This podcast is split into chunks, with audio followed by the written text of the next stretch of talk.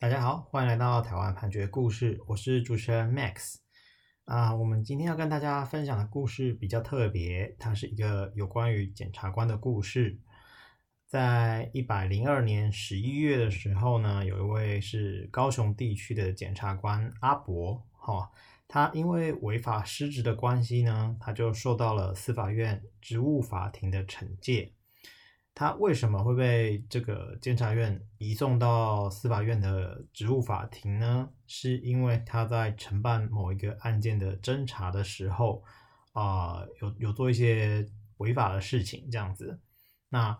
那个案件的被告呢，是一个叫小慧的人，哈。那小慧呢，他是一个马来西亚公司的财务主管。这个公司呢，他们呃有把一个禁药，哦。呃，应该说掺有禁药成分的减肥咖啡哦，输入台湾这样子。那呃，输入台湾了之后，就交给了某个医生。那这个医生在进行转售，所以这个医生呢，他就呃涉嫌输入禁药，还有贩卖禁药这样子的犯罪，然后就被提起了公诉。那因为这个医生他的这个产品的来源、哦。是呃来自于小慧，所以小慧呢，她就会被列成关系人，然后来传唤到这个地检署去厘清这样子的案情，因为我们要确认说这个小慧她本身到底有没有涉及到犯罪。好，那这个禁药是什么？那我们可以顺便跟大家分享一下。好，这依照一个九十九年十月间的媒体报道，这个禁药的成分是一个食欲抑制剂。那医生说呢，这个抑制剂呢，在三个月内你可以减重达十趴哦，效果还不错。那它的市占率一度达到七成，一年可以卖八万盒，所以算是蛮成功的药剂。不过呢，呃，因为它的主要成分哦是会增加服用者的心血管的疾病风险啊，所以就变成了禁药这样子。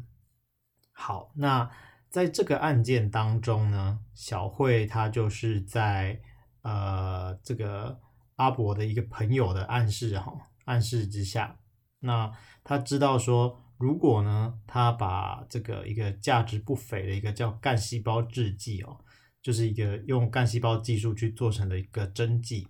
交给这个阿伯的话啊，那可能阿伯就会帮忙啊，帮忙去减免他。涉及到这个呃违反药事法的罪责，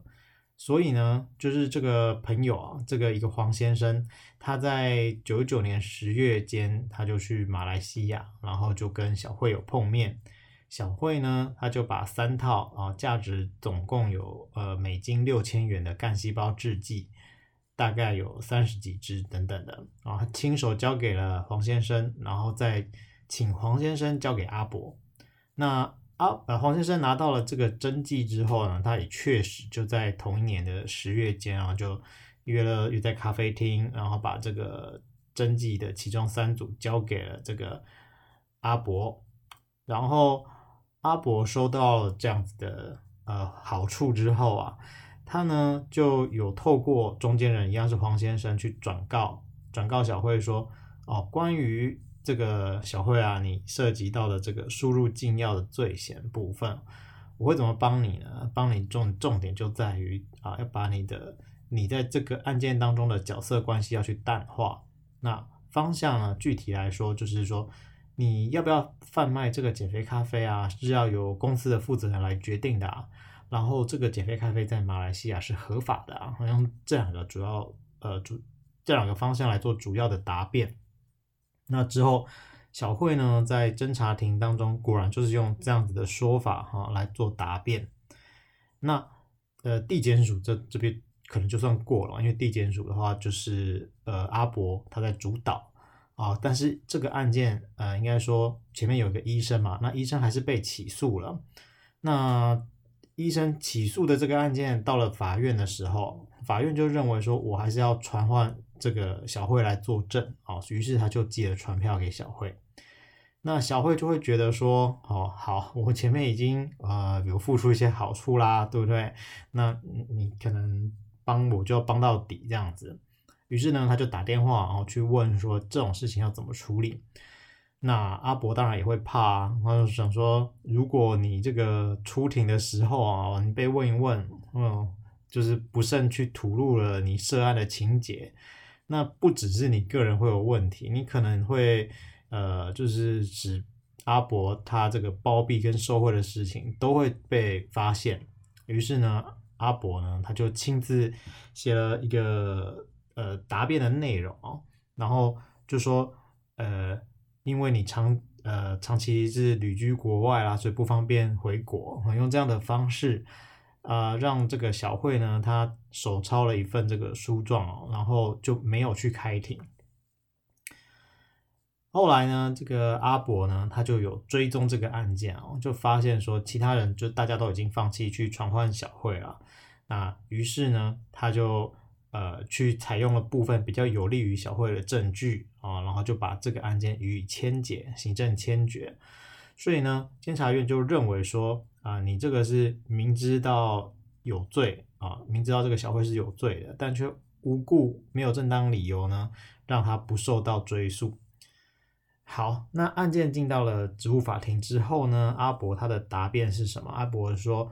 呃，我收到这个干细胞的制剂的时候。我确实呢是有交付二十万元给这个或我的朋友黄先生啊，啊，但是黄先生他不愿意收，他也没有告诉我这个针剂的价格，那所以我就先给他二十万，因为二十万一定足够。好，那对于阿伯这样的说明啊，这个主法庭他就是引了其他的证据啊，主要是一些证人啊，包括黄先生呢他自己在侦查中啊证称。他拿这个干细胞制剂给阿伯的时候，他当场是没有跟阿伯收钱的。好，那当时不只是没有收钱，他还有说这个其实就是小慧送的，那阿伯就收下。那再来是小慧呢，他在后来在呃讯问的时候，他有说是黄先生呢以前啊、就就跟我说，阿伯以前有买干细胞，他说打的效果不错，已经有一年多没有用了。啊，而且阿伯的母亲年纪也大了，也蛮适合打干细胞啊，所以小慧呢，她就说好，那我就准备三组干细胞给她这样子。那再来，小慧的老公呢也有被询问啊，就说，呃，是黄先生跟他的太太啊，就是小慧要了三组干细胞。那说法上是说，这个检察官大哥啊，就是阿伯，他因为玩风帆，所以肩膀受伤，所以需要干细胞。那所以。呃，职务法庭因为有上面这些证人的证词，他就没有采信阿伯的说法，最后呢就判决阿伯要撤职，并且停止任用五年。那这个故事是取材自这个司法院职务法庭一百零一年度惩字第三号的公审判决哦。好，但是啊、今天今天讲这个比较特别的是，其实阿伯的故事还没有结束，那。首先呢，是他因为同样的一个案件啊，他就是有违反这个贪污治罪条例，因此呢，他就被判决了有期徒刑十一年六个月啊，褫夺公权六年。那这个案件的话是已经确定了，他的高院的部分是可以参考台湾高等法院高雄分院啊一零二年度上诉字第七百五十八号的刑事判决。然后呢，在这个案件确定了之后，阿伯呢他就逃跑了啊，所以在一百零四年十二月间的时候呢，阿伯呢他就变成了通缉犯这样子，那就是被通缉的状态。那接着呢，在一百零四年间，呃，就是检调呢，他们又发现阿伯其实在另外一个案件当中也有收受贿赂的行为哦。那这个案件呢，目前是还没有确定啊，那。该案的共犯呢，目前是被判有期徒刑八年，那上诉在最高法院当中，而阿伯呢，在这段时间就还是在被通缉当中，在因为在被通缉的状况，所以在后面的这个案子他就没有被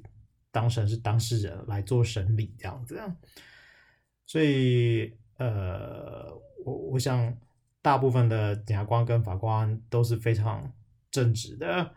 但是。碰到这种状况，我们还是会很希望了解到后续的状况，然后让我们对这个司法可以有嗯更好的信赖。我想大概是这样。